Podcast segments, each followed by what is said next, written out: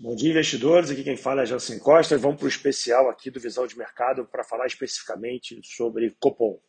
Bom, a gente teve a queda de Copom ontem de meio ponto percentual e isso está em todas as capas de todos os jornais hoje falando sobre essa queda de juros, tá? Basicamente, muita gente começa agora a se perguntar se deve deixar o dinheiro em renda fixa ou migrar para renda variável, se o dinheiro na renda fixa vai parar de render e se eu tenho que mudar minhas estratégias de renda fixa para ganhar mais dinheiro. Bom, meio ponto percentual por ano, com mais um meio ponto a mais por ano de corte, vai levar os nossos juros ali para patamares próximos a próximo a 1% de rentabilidade mensal, tá? A gente tem hoje aproximadamente 1,07.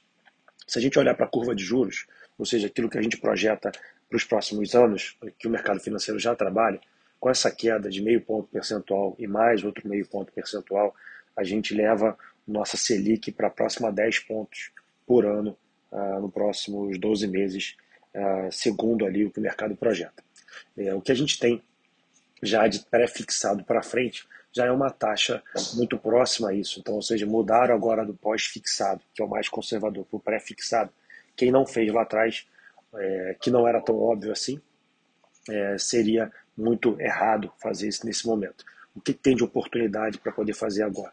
Primeiro, o fluxo de dinheiro ainda não entrou em renda variável, ou seja, as pessoas que não ouvem esse áudio que eu estou mandando aqui agora, não ouvem nosso podcast, não estão sendo assessoradas, elas tendem a só se mexer com recurso quando, obviamente, é, virem o valor nominal da sua rentabilidade ser alterado. Porém, existem algumas opções que você pode fazer com o seu dinheiro uh, assim que você tem de interesse em não perder esse 1% por mês. Bom, primeiro, você pode mudar a aplicação pré-fixada não no Brasil, para o exterior, que você consegue até ganhar mais do que é, os 13,75 que estava aí os juros antes desse corte. Dois, você alongando a sua taxa de aplicação, ou seja, aplicando por um período muito mais longo, é, você consegue aplicar em taxas de 7 mais inflação, 8 mais inflação. Se você somar uma inflação de 4, 8 mais 4, vai para casa de 12 e você permanece ali acima dos 10 que está projetada a curva de juros aqui no curto prazo. E na questão uh, de risco, a Bolsa Brasileira já andou ali aproximadamente uh, ah, 20% esse ano. Tá? Se você estiver pensando nesse ano, ela vai andar mais uns 10%, 12%, tem que tomar um pouco mais de cuidado, dado que o fluxo pode entrar, mas você toma um risco ainda um pouco mais desproporcional que está hoje. Bolsa vai andar, já não sei qual de juros? Vai, vai sim. Deve andar sim, mas com toda a tranquilidade de você não poder perder. Muita gente está machucada que perdeu dinheiro aí nos últimos três anos. É, eu não tenho tanta certeza.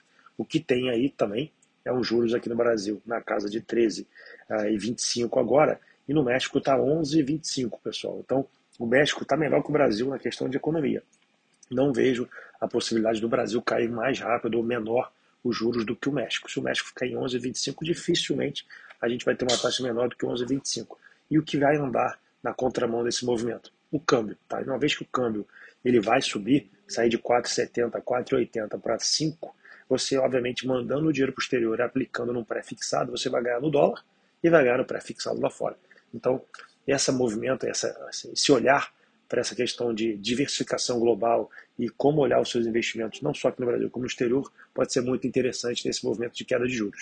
Então, se você tem algum tipo de dúvida, não tem assessoria, obviamente precisa conversar sobre esses assuntos, manda uma mensagem aqui para a gente, manda mensagem para o seu assessor, me procura nas redes sociais, procura Fatorial aqui nas redes sociais, que a gente está aqui para ajudar você, tá bom? Um grande abraço aí, ótimo dia de negócios depois dessa queda do cupom aqui nesse dia 2, 3 de agosto. Um grande abraço.